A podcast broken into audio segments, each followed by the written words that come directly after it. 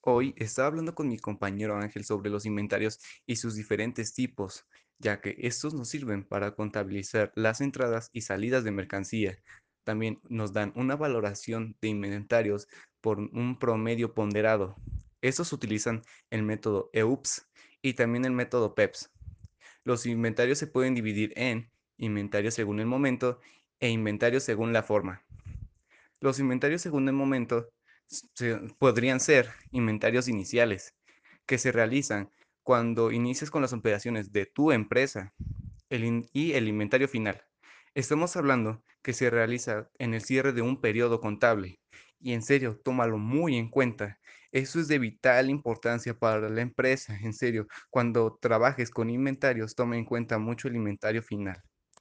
Inventarios según la forma, inventarios de productos determinados. Es cuando se realiza un contorno o registros de todos los productos que ha producido. Es como decir que Coca hizo 2500 cocas de medio litro hoy y de eso este es el inventario. Los inventarios de producto en proceso son los activos que se utilizan en la creación de nuevos productos. Inventarios de materias primas.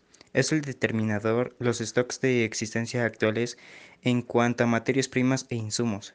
Por si no sabes qué es un stock, son el conjunto de las materias primas y productos de todo tipo que son propiedad de una empresa, como la madera, metal, hierro o aluminio.